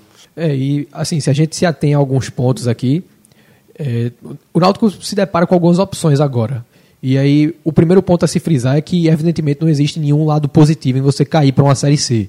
Mas, uma vez nela, quando você sobe, você se depara com uma vantagem competitiva que é o tempo de preparação. Você tem um tempo maior de mapeamento de mercado, de avaliação do seu elenco para chegar em dezembro com tudo garimpado e só partir para execução. Quando muitos clubes ainda têm uma definição de que divisão vão disputar, que condição eh, financeira vão ter, quais jogadores ele vai estar com condição de segurar ou não. E o Náutico hoje já pode dizer que tem uma noção com relação a isso. Então é uma vantagem que o Náutico tem em relação a 16 dos outros concorrentes da Série eh, B de 2020. Certo? E aí, com base nisso, agora para qualificar esse elenco, hoje, com dois jogos garantidos, o Náutico ainda necessita das suas peças. Mas aí, sendo eliminado na semifinal ou passando e jogando a final, ele vai ter a opção de dar vazão aos atletas, seja através de empréstimos ou liberando quem ele não tem interesse em continuar. Ano passado isso aconteceu com o Oz, como o Cássio falou, e também com o Robinho, que foi para o Goiás, Luiz Henrique chegou aí para o Bahia na Série A. E aí é uma opção interessante até para você dar competitividade aos atletas não ficarem tantos meses parados. Eu acho uma alternativa muito boa para um Hereda, por exemplo, sair do universo de uma Série C e já chegar numa Série B 2020 com uma rodagem maior, né? Porque o nível é muito baixo. Tá? E aí, só para a gente poder fazer um exercício aqui, eu preparei algumas listas, certo? Porque existe um perigo muito grande nesse processo, que é o de existir uma certa gratidão, né? Com o elenco que tirou o Náutico da Série C, de, com, com esse roteiro E que a gente vem principalmente examinando. dependendo de como for a- a- o acesso, de para onde for o acesso, isso pesa muito, né? Sim. Porque uma coisa é você ter gratidão e manter um elenco da D para C. Ok. Você O nível é mantém- similar. O nível é muito similar. Hoje em dia, você manter da C para B, eu acho absolutamente factível dentro de um contexto de uma boa análise Certo. de peças. Destrinchando. E o Náutico, só rapidinho, o Náutico já teve esse problema de gratidão ano passado, mesmo não subindo, mas a leitura geral do ano passado foi que o Náutico teve uma temporada boa, foi campeão pernambucano, não subiu e tal, mas teve a volta da frente. O ambiente era muito positivo, né? Mesmo na- com o não acesso, e o Náutico, por gratidão, renovou com algumas peças que não precisavam renovar. Rafael Assis, Luiz Carlos, é, Luiz Carlos Araújo. goleiro. Então, houve algumas. E o Náutico, por conta disso, Pagou caro. pagou caro no início do ano. O Náutico sofreu muito no início do ano. Jogou com o Santa Cruz na Copa do Brasil, extremamente desfalcado. Fal- o Náutico, o Náutico- esse- essa, essa lição da gratidão exagerada, o Náutico já sentiu na própria pele. Esse Náutico, né? Esse mesmo Náutico, com essa mesma diretoria. Então é um erro que não se pode E na voltar a verdade, cometer. há um problema é, de médio prazo nisso, que é o seguinte: são dois fatores. O primeiro é que esse grupo do Náutico ele é muito unido. Eu não falo nem só o grupo de atletas, mas também com relação à comissão e direção. Então é necessário uma frieza para saber separar a amizade que se construiu entre seres humanos e a relação profissional entre dirigentes e atletas. Porque, Os interesses do profissional e os interesses da Sim, instituição. porque agora né? o que fala, o interesse é da entidade. Né? E quando você avalia isso mal, de quem tem condição, você talvez é, não consiga filtrar no primeiro momento, porque as competições de início do ano elas têm um nível técnico mais fraco do que a Série B. O Santa que subiu em 2016, por- 2015, é, da Série B para A, ele teve esse problema, né, renovando com algumas peças que havia um inter... O Santa é um clássico disso, velho. Dessa, Sim. desse problema. e assim, o Santa daquele ano ele queria renovar muitos contratos até o fim do Pernambucano para medir e os atletas usaram essa vantagem de terem conseguido acesso para buscar contratos mais longos e o Santa acabou pagando caro. né? O- Ele não conseguiu perceber isso porque ganhou o Pernambucano na Copa do Nordeste, mas chegou na Série A e sentiu muito cedo. O, Santa, tranco. o Santa é, conseguiu um feito de, de manter o elenco e ficar mais caro. Exatamente. Foi assim. Inflacionou, que- inflacionou o inflacionou o próprio elenco, o sem próprio subir a qualidade do, do, Do, sem subir o do nível material técnico. humano, sim. Foi só subir o custo daquele material humano que já estava à sua disposição, né? E aí eu chego nessas listas, né? Eu comecei com um bloco dos que indiscutivelmente devem sair. E aí o, quem encabeça essa lista é Luiz Carlos, goleiro reserva, que eu coloco como primeiro nome porque ele tem um, ah, um papel. Vai dizer que ele tem um papel de vestiário, assim, né? Não, eu não, não boto isso como peso, mas ele Não, tem ao nem- ponto de que se contratou um goleiro vindo do Mirassol, Matheus Ele é Aurélio. goleiro, ele não é- E ele não tá no banco porque Luiz Carlos é o cara é que ações puxa públicas corrente do pô. vestiário. Impression- É impressionante, assim, a carreira dele, mas assim, ele, ele obviamente, ele- Muito fraco. Ele, ele gera a carreira da forma como ele quiser, cada um faz isso. Agora, assim, vendo de fora, a gente analisando futebol, a forma como ele gera, a, a gestão da carreira dele é péssima. Um goleiro que, assim, que parece não fazer questão de jogar. Que, que de vez em quando você vê uma sa- insatisfação e o goleiro vai para outro lugar para jogar. Quando o Náutico ficou com Bruno e Jefferson, um foi logo emprestado. Quando o outro voltou, o outro foi, aí o outro foi emprestado. E assim, e em todos esses casos ele continuou lá. A passagem E dele no tranquilo. outro do esporte foi a mesma coisa, tranquilo assim. Tá ganhando salário, tá tranquilo, tá fazendo parte do grupo, é, é benquista, obviamente, que só, só faltava ser isso e não ser benquista. Aí não fazia. Seria complicado. Aí- aí seria- tem que ser pelo menos gente boa. É, exatamente. Mas assim, na, na questão técnica. Não- Muito ele, tipo, abaixo. Ele não, é um ele não é um goleiro juvenil. É um goleiro que tá profissional. E eu acho que ele precisa jogar. Eu, eu eu nunca vi. é, é, teve um caso, um caso que eu lembro bastante, que é o seguinte: foi um goleiro que desaprendeu a isso, que foi Bosco. Bosco era goleiro de seleção brasileira. Isso eu digo literal, porque eu sempre falo, Bosco foi convocado por três treinadores diferentes. Ele foi convocado por Leão, por Candinho, que treinou o Brasil em dois jogos, na transição entre Luxemburgo e Leão, porque ele também foi convocado por Luxemburgo. Ou seja, um jogador que estava na seleção brasileira, aí foi negociado, é, quando chega no São Paulo, no um Fortaleza banco, também, né? Virou um, ele tem uma passagem de Fortaleza, virou um banco assim de Rogério Ceni até o final da carreira. Aceitou a condição. Aceitou. Ah, e detalhe, só que ele não era aquilo. Ele podia ter sido muito, ele podia ter sido um goleiro de destaque em outro clube, mas ele aceitou. E é o que parece ser o caso do Luiz Carlos também. Só que sem a qualidade técnica de Bosco, diga-se de passagem. É, Ele toca algum instrumento, alguma coisa do tipo? Ele tem o perfil meu coach. Mas ele, ele é goleiro, ele é, ele é goleiro, não é relações públicas não, então segue a lista aí. Mas, então, Luiz Carlos, e aí quatro que não, não tem nem a defesa do vestiário, que são André Krobel, lateral direito, Fernando Lombardi, zagueiro, Danilo Pires, que até chegou com certa pompa, mas fraco, e Neto Ah, é- Pessoa, é, atacante. Danilo Pires, até o Maestro concordou que, que não tem condições. É, Foi unanimidade aqui, né? O Não, Cássio- to- todos todos estão sendo unanimidade To-. Todos. Da- Danilo, só que é, o- dois chegaram por questão de valores, de aposta. Danilo Pires chegou com a imagem. Essa passagem dele foi pior. Essa, essa passagem Não dele, ele chegou com, ele, com a imagenzinha de, ó, esse cara vai nos ajudar. Foi e até ele- bem no ele começo, mas depois caiu. Saiu e, Saiu do trilho e não voltou mais. E outra, não é que Isso machucou muito também. E nem sentiu, o time não sentiu falta dele, que ele podia não ter voltado, É. mas o time não sentiu falta dele. Aí a segunda lista eu nomeei asterisco aqui, que são observações. É, jogadores que estão lesionados ou tiveram problemas clínicos ao longo do ano e que eu julgo que nenhum devia ficar. Mas aí ab- abre certa margem interpretativa. O primeiro é Paulinho, que veio somente para a Série C. E aí você pode ter um Fez debate. dois jogos só. Fez dois jogos, não acrescentou Bem, muito. mas- E até, você pode até abrir um debate dizendo que, de repente, com a pré-temporada bem feita, ele pode vingar. Mas eu acho que é um jogador que já estava fora do mercado da Série B, tanto que veio para o Náutico numa Série C, certo? E eu acredito que é um risco muito grande escorrer para um jogador que tem um nível salarial alto, até mesmo, pelo menos razoável para uma Série B, certo? Então começaria com Paulinho, passando por Maílson, que talvez seja o jogador com um potencial técnico mais alto do, do elenco. Pode mas- colocar ele na lista anterior. Não, é, é é? é Mas é pra ele? colocaram na Na primeira lista lista. anterior, pode ir embora. É justo. Veja só, total. é justo. Fisicamente. Não dá mais, não, não joga. Infelizmente, É. assim, é um, é um jogador que. é, Tecnicamente é, mas assim, viver até o resto da vida. Clinicamente não Não, mais. eu, eu considero que esse- os quatro, os dois que eu citei, os, os próximos dois, eu considero que devem sair. Eu coloquei Maílson aqui porque ele não tá no potencial técnico daqueles cinco. Não, então, mas ele tem um potencial técnico, mas não pode Não, ser só não isso. vinga. Sim, Ah, claro. Não tem, não tem nenhuma entrega. Entre- Entrega de resultados, assim, nenhuma. O cara simplesmente não se coloca à disposição. Então acho que ele tá, tá na lista sim.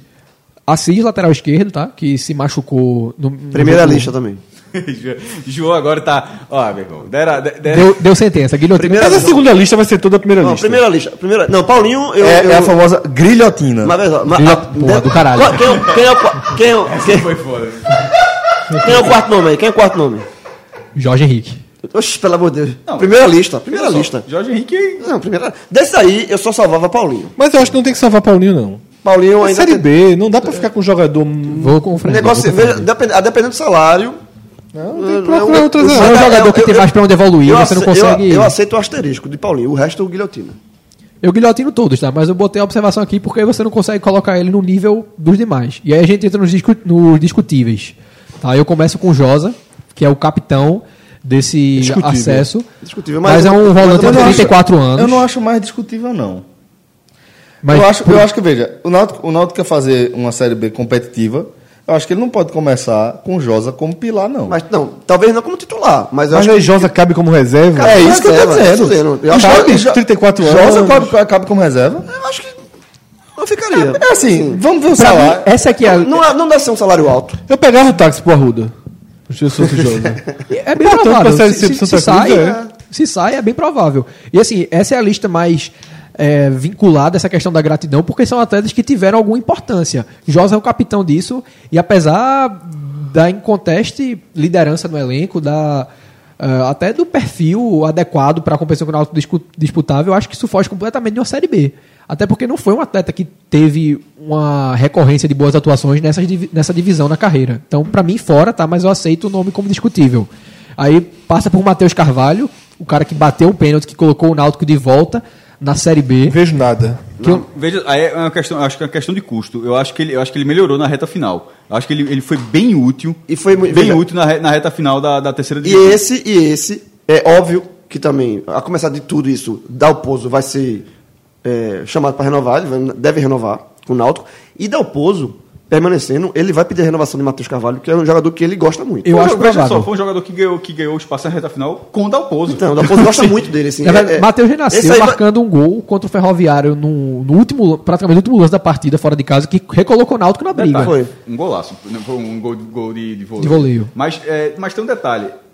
Ele, pelo que ele fez, ele merece, mas ele entra naquele outro debate, que é justamente o debate sobre a transição. Se, tecnicamente, ele é um jogador que, que rende na, na segunda divisão. Então, é- é- porque tem, vários, tem várias questões aí. A gente está avaliando, por exemplo, a gente está mais avaliando a passagem desses jogadores em 2019, o que o, o relação custo-benefício desses jogadores em 2019. Mas é preciso passar também sobre o potencial técnico desses jogadores dos que ficaram, se em 2020 eles vão render também. Por exemplo, a gente acha que por 2019, eu acho que por 2019, e o custo provavelmente não deve ser alto, Matheus Carvalho caberia no, no- na uma renovação pelo que ele fez em 2019. Mas eu não, eu, eu não tenho uma convicção se tecnicamente ele caberia em 2020 por causa do, da, da, da- Embora seja um campeonato fraco também, mas é um campeonato muito mais puxado. Eu julgo que não. Eu não vejo potencial técnico, até porque é um jogador que, apesar de ter sido garoto de Xerém, aí fica muito essa visão de que é menino, já tem seus 27 anos. Jogou Champions. Tá? É, Jogou.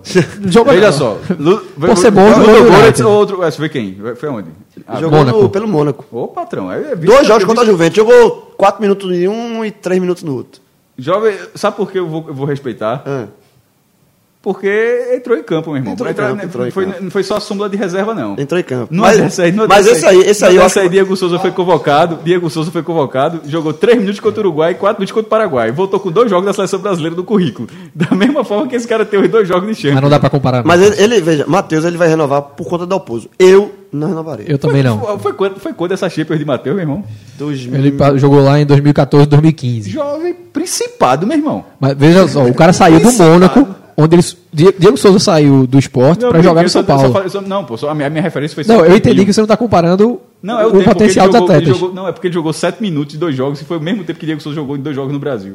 Mas vamos lá, Matheus saiu de lá do Mônaco pra jogar no futebol norte-americano, que não tem esse nível de competição ainda, pra passar no Atlético Goianiense, pra jogar no Paraná, Veja só. ABC e Náutico. Veja só, veja, a, veja só, a espiral. É péssima, é A, descendente. veja, a espiral ele tem que fazer isso tudo ao contrário. É o cara. Não é nem espiral, aí já é portal, né, maestro? Não, é, mas é totalmente. É tobogã isso aí, se você, O cara- se você pegar essa lógica, é tipo Náutico, é Atlético. Ganha- sabe o que é isso? Sabe foi é- pra ser o contrário. Sabe o que foi isso aí? Promoção. O cara ganhou uma promoção aí de algum produto, sei lá, ganha e Eita, assim, João, quando bota pra fuder, meu irmão. Quando vai, ganha algum produto, ganha, escreva a sua carta e e ganha uma passagem pelo Mônaco. Terceiro nome dos discutíveis, o Wallace Pernambucano. Não, Rapaz. o único, não. único jogador a ter jogado os 20 jogos de Náutico na Série C. não ficaria. Não ficaria. O Veja só, ve- veja só como é- o futebol é massa mesmo. Tu acha que não cabe? Não. Pois, se quiser dispensar, eu tô aceitando. Onde? Agora o Fred, concentrado ali no notebook, acordou. Pula, nervoso, nervoso. Tá brincando, é piada, né? Fred foi pra acordar, pô. Foi pra acordar. Foi pra, Não, tava acordado. foi pra participar do programa.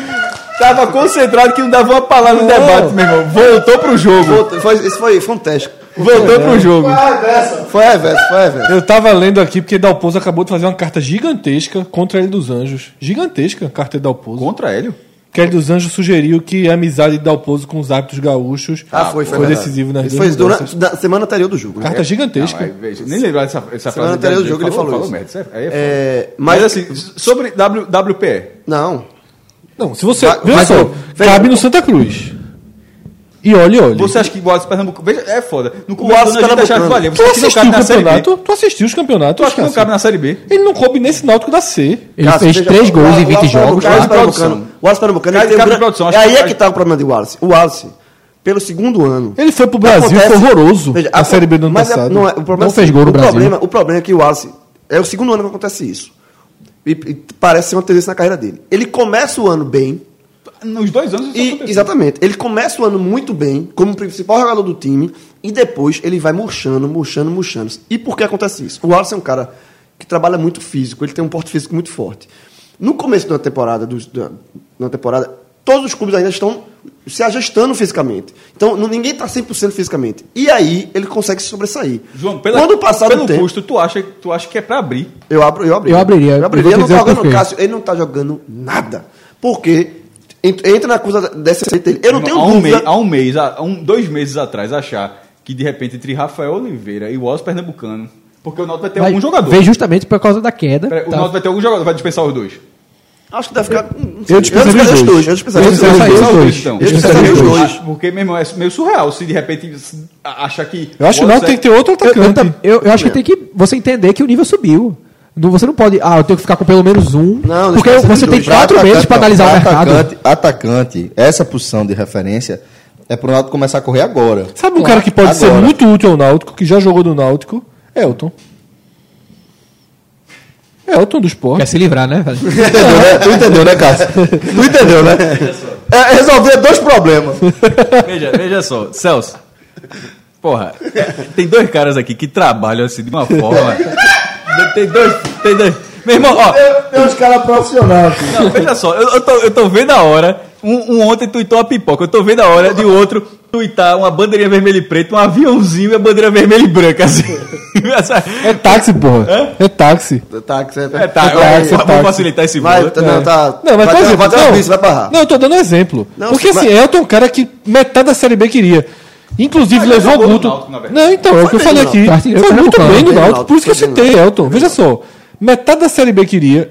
Guto passou a colocá-lo em campo pra forçar ele fazer os sete jogos, pra acabar com essa especulação. permanência. Pra acabar com essa especulação que ele chegou a ser anunciado no Vila Nova. É um jogador de mercado na Série B e que dificilmente deve ficar no esporte, o esporte permanecendo E e, muito menos subindo. subindo, Então já seria um atacante que em novembro vai estar disponível. Um atacante interessante para a e Série aí, B. Por que eu não ficaria com o Wallace? Já, já, E muito já melhor que explicou- o Wallace e que. e A gente que- explicou por que, que eu não ficaria, a gente não ficaria com o Wallace, que eu, no caso, se você fosse diretor do Náutico, se eu tivesse esse poder assim, eu não, eu não ficaria com, com o Wallace. E, e vou explicar porque eu também não ficaria com, com o Rafael. Rafael também foi importante, teve a sua importância, assim como assim, ba- basicamente todos os jogadores titulares, mas é um jogador que simplesmente não dá, não dá para confiar porque se machuca demais. Se machuca muito. Náutico- ele passou. Ele está na terceira temporada do Náutico. Ele tava Chegou no final de 2017. Se machucou, uma situação gravíssima de fato. Não jogou o ano passado. Passou boa parte dessa temporada também fora, se recuperando. Passou muito tempo lesionado. E na- no principal jogo, no mata-mata, se machucou também. Ele não jogou o jogo de ida contra o Paysandu e no jogo de, nos aflitos ele saiu lesionado. Dalpozo foi pro risco e acabou pagando. É um cara né? que não dá pra confiar. É, é- é muito parecido com o de Maílson. Maílson inteiro. Assim, ó, Maílson chegou uma fada. Assim, ó, Maílson vai se machucar mais não. Bateu com uma farinha, uma, fez uma mágica lá e ele. Não, esse- ele não vai se machucar em 2020. Aí eu renovaria. Mas Maílson não dá pra confiar pela questão clínica dele. É a mesma coisa de, de Rafael. Rafael não dá, cons- não dá pra confiar. Pronto, tô com o João, não renovarei nem com o Asa nem com o Rafael. Também não. E chego no quinto nome que eu acredito que não, há- não haja defesa, que é Jefferson Nem. É. Né? Por, que, por, por que botar esse Jefferson Lima na primeira lista? Porque ele mal jogou. Era pra estar na primeira lista. Pronto, então Primeira lista. dá pra mover pros indefensáveis. Ele é defensável. Primeira lista. Primeira lista. Vamos Pronto, lá. então- Por enquanto, aí- de todos que você jogou na mesa, eu não ficava com nenhum. Eu tô nessa também até agora, mas eu abri margem pra gente discutir alguns. eu, eu talvez Josa. Nem Elton. Não, eu, veja só, se eu sou treinador de um time de Série B, eu aceitava. Mas assim, eu aceito a troca, viu? Se tu manda Elton, manda o Wallace. Não, aí é com o cara. Cássio. Cássio trocaria. Cássio, diretor do. Ah, eu, diretor do Náutico, e Cássio, diretor do Sport. hein? Eu, vi- eu ia pro Santa. Agora vai. Ó, eu olhei aqui pro computador rápido e perdi. Qual, esse homem disse, esse cara disse o quê? Não, não, Se eu fosse diretor do Náutico, tu diretor do Santa, Fred disse que seria diretor do. Não. Se eu fosse diretor do Náutico, tu diretor do, do Sport, Fred seria do Santa. Por qual motivo? Pra ser Amigo. campeão em cima da gente. Por favor, Rodolfo. Pra, pra, por causa disso, sério? Rodolfo, não, Rodolfo, segue, o- segue a pauta. Seria nunca. Jo- nunca. No Central talvez. Tem um, um nome incógnito aí que Diretor é. futebol. É que, Pelo amor de Deus, meu. Isso aí. Isso não é vida, não. Ô, porra, aí é foda, né? Eu buscando. é- Que rasteira da.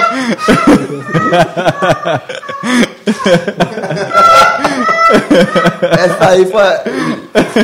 Nem gra... Essa não foi nem gratuita. gratuita. Essa foi legítima. Vida, não tô dizendo que. Veja, eu tô dizendo que você não vai ganhar vida com isso, não. É vida no sentido de sanidade. Eu, Sanidade. eu, tô do lado dos racionais hoje. Rodolfo, segue o programa, por favor. Vamos pra incógnita. Matheus Aurélio, que chegou pro, pro banco de Jefferson e não jogou, né? Ele também ficou fora do banco. Tchau. Incógnito ou fora? Tchau. Isso aí não sei nem se, não sei nem se é bom ou se é ruim. Não, Tu crava, tu crava Fred, Não fora? Hã? Tu crava fora? Não, eu não conheço. Não, Não, sabe, conheço. é, não viu ele jogar. Se for um não- talento, sim. Aí depende só quem viu treinando. É, né? aí só quem Só quem viu né? é.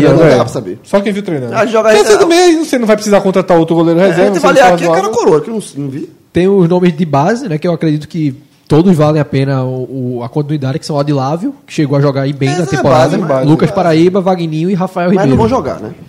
Vão ser emprestados, não sei o quê. Compõe elenco, Compõe faz elenco. parte do treino. Porque, olha só, agora, é uma coisa, todo ano, isso é uma política da diretora, dessa diretora do Náutico, que é tentar revelar um, um jogador, um valor. Ano passado, Luiz Henrique e Robinho.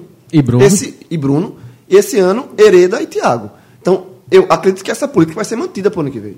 Tá? Alguns jogadores Mas o grau de base- exigência é um pouquinho maior, né? Sim, sim, Sim. Mas alguns, mas é, essa política de lançar, tentar ter um jogador da base é, lançado, E- eu acho que o Náutico vai manter essa E, política. e esse goleiro reserva que foi falado, até como alguns da base, é usar de forma inteligente o Pernambucano e Copa do Nordeste. Esse é meu ponto. Você tem o estadual todinho pra botar essa Porque- turma pra conhecer.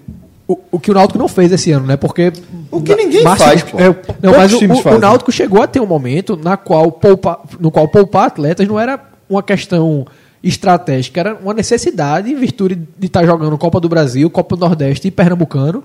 E aí Márcio a, Goiano não a- poupava a- ninguém. a negação de Márcio Goiano em poupar acabou comprometendo a situação clínica de Maílson, agravar no caso de Maílson, mas de comprometer o Wallace, que não jogou, foi substituído né, contra o Santa Cruz de maneira precoce, Jorge Henrique, que saiu no intervalo também no Arruda, Josa, que estava no banco. Enfim, você tem que saber que esse é o momento de você perceber quais atletas têm condição de acrescentar numa Série B. Tá? E a gente chega aí na lista dos que eu acredito serem os nomes ideais de renovação para 2020. Começando por Jefferson no gol. Jefferson sim, Acredito sim. Jefferson sim. Não haja discussão, até porque já jogou uma Série Já B jogou a Série pela B, Atlético Goianiense, tá mais maduro, pelo é um Náutico bom goleiro. Sim. Não, se, não é um excelente goleiro, mas Bons é um bom goleiro. sabe? É, Hereda na direita, Sim. temporada bem regular. Se não for vendido, né? Mas acho que não. Eu, eu acho que tem Deve muito ter mais proposta, margem de pra, deve ter manutenção. proposta, veja, mas teve, teve o proposta Internacional chegou a se interessar né, no É, tem começo do proposta ano. para Hereda também. Mas É. se for puder manter, Na zaga, Camutanga e Diego. Não são nomes que a gente crave assim como uma dupla de zaga forte para uma Série B. Mas, Mas qualquer, eu vejo elenco, qualquer um dos dois pode, pode render bem. Tem margem com- de desenvolvimento, Com inclusive. um, um zagueiro Bom forte do do lado. Precisa contratar aí. Mas, Não, não, claro. precisa Não, contratar. vai, São nomes de manutenção, não, não necessariamente para serem titulares. exatamente, não vai mandar todo mundo embora. Eu acho que Camutanga. É, eu porque, acho que Camutanga porque essa tem- é a premissa. É a um premissa bom, aqui não é encontrar tipo, quem seria titular, Titular, quem é o 11 na Série B agora. É pensar, o, o elenco que o Náutico tem, Não planejando do zero. 2020, a gente parte com quem? é, não pode começar do zero. Isso. Aí-. Mas aí, Fred, sem dúvida, precisa investir na zaga. O ideal é que nenhum dos dois jogue. No Na momento Série B. algum. É que eles não sejam titulares. Então o ideal é que a dupla titular seja outra. O ideal. Se não conseguir jogadores para suprir, eu não, não acho que nenhum dos dois tem o. Assim, porque eu estou considerando, veja só.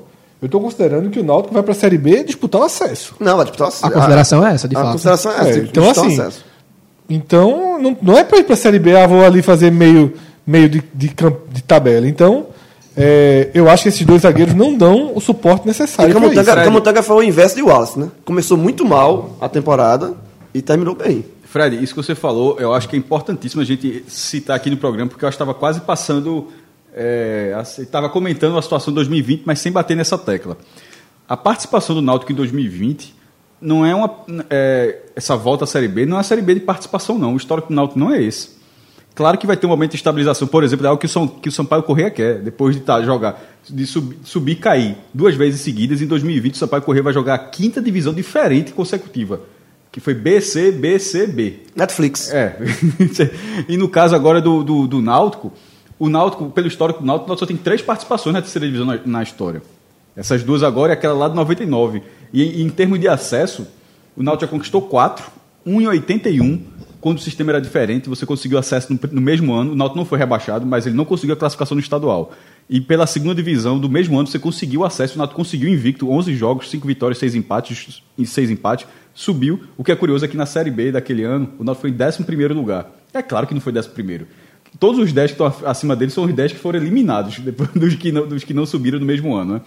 E aí depois os outros acessos do Náutico. 88, que é quando começa o sistema de acesso, e a rebaixamento foi vice. Foi vice-campeão. E depois dois acessos nos pontos corridos em 2006 e 2011. Ou seja, o Náutico é um clube que historicamente com, com, é, briga por isso. Então quando a gente está falando de montagem aqui, pelo menos eu, na minha interpretação, não é fazer uma figuração, não. É de repente fazer uma figura. É, é- é ter esse papel de, de realmente mirar o G4. Você não subir é do jogo. E Mas não é porque tem time na segunda divisão. E- Tem vários times nessa segunda divisão de 2019, nesse momento, que estão ali para se manter. Não é que tá nesse porque começou mal e agora tá lutando para não cair. Não é isso não, é porque o primeiro a primeira jogada no campeonato já era não cair, não tem muito o que fazer. Eu acho que o Náutico tem como ir para 2020 já pensando em algo diferente. O Náutico, os anos que o Náutico, vocês estão os anos que o Náutico subiu. Mas outros anos o Náutico não subiu, mas brigou pelo acesso. Eu- eu 2000 e O 2016. que foi diferente foi justamente o ano da queda. Exatamente. Todo ele briga, normalmente, geralmente ele Na em verdade, 2015 ele brigou pelo 2010 acesso. chegou a brigar para não cair, mas depois Estabilizou. de atrasos salariais, começou em primeiro lugar e Mas tal. em 2016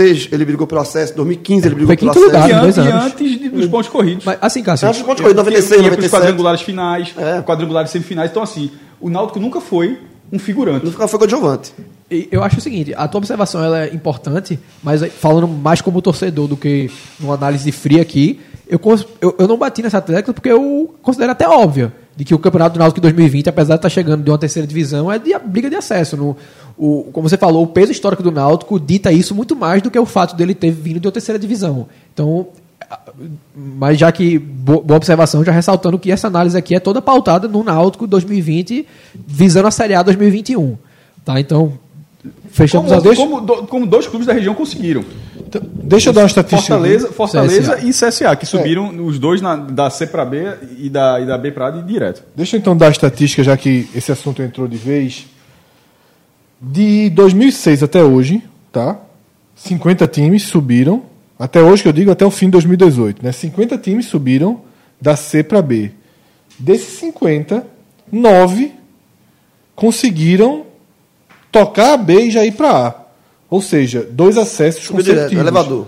O que dá quase 20%. O que é um, uma estatística interessante. Quando você vai para os nomes dos times, são times porque você tem que saber diferenciar quando confiança sobe e quando sobe o Náutico. Lá em Sergipe, ninguém está falando em confiança Série A 2021. Certo? É, um, é uma ideia diferente, é um contexto diferente.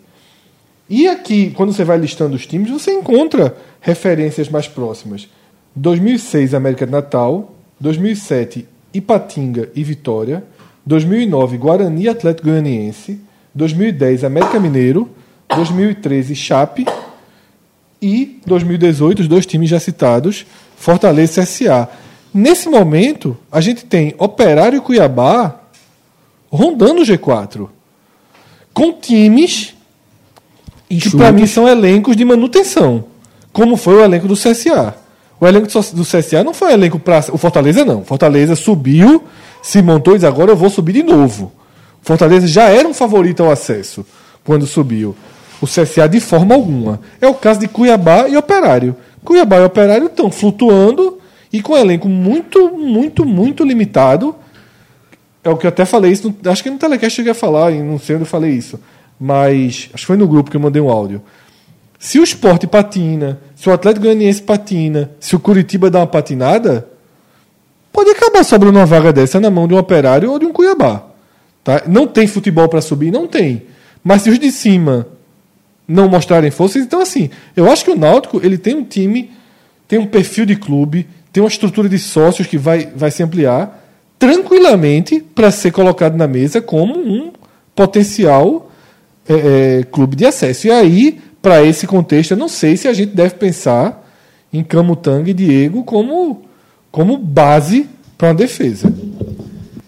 É, passando para lateral esquerda agora, né? William Simões e Eric Daltro, jogadores que chegaram na reta final e que, em diferentes circunstâncias, um assumindo a vaga do outro por lesão, mas entregaram o resultado. É, eu concordo. Eu acho, o Dalton, inclusive, quando entrou, foi bem.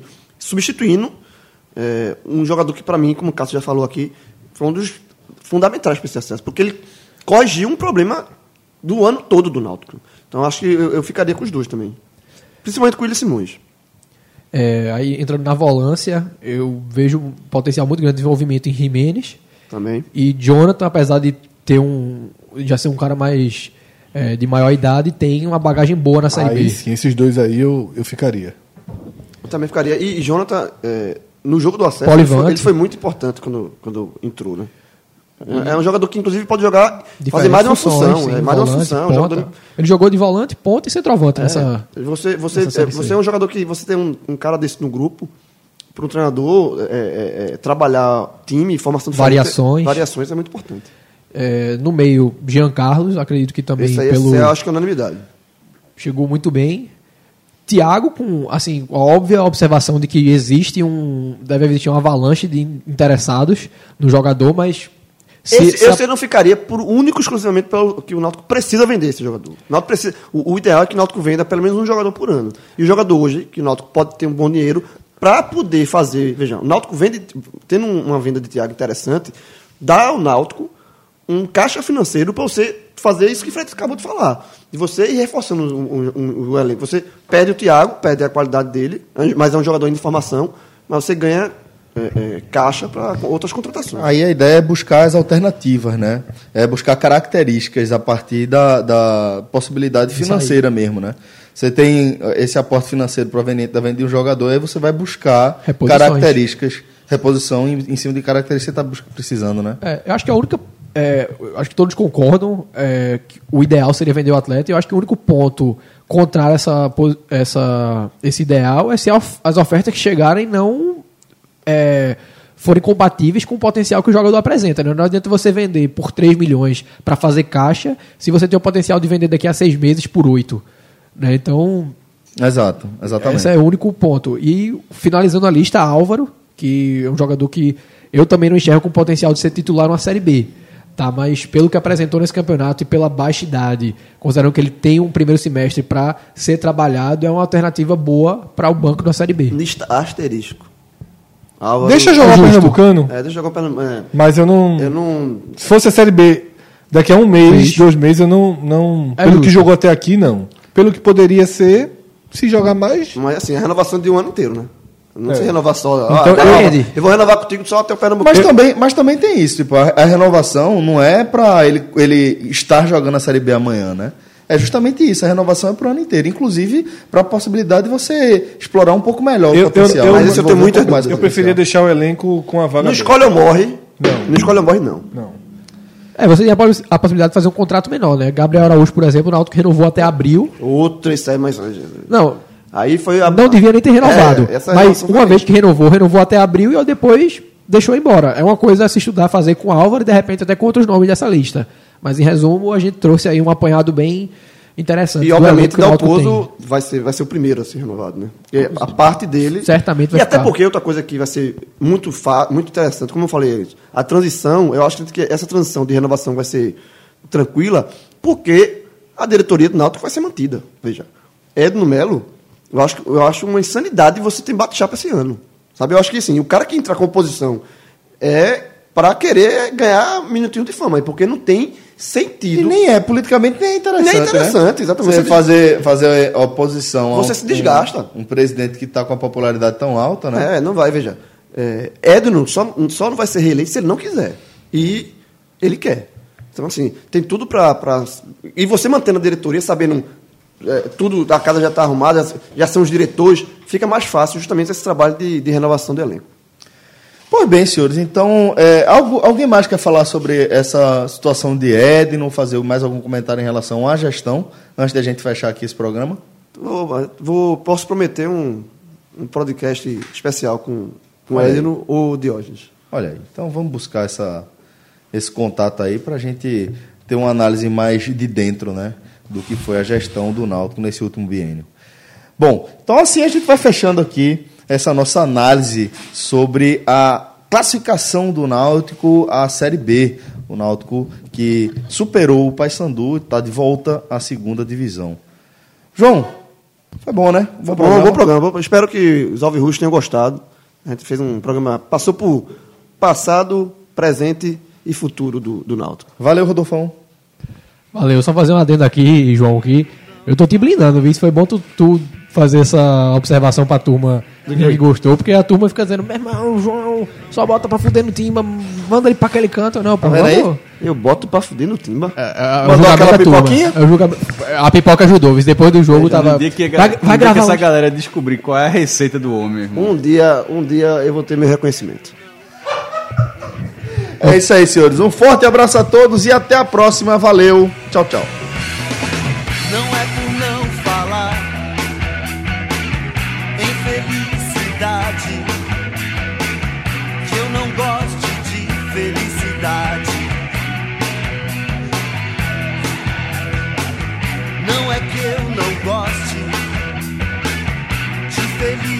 felicidade.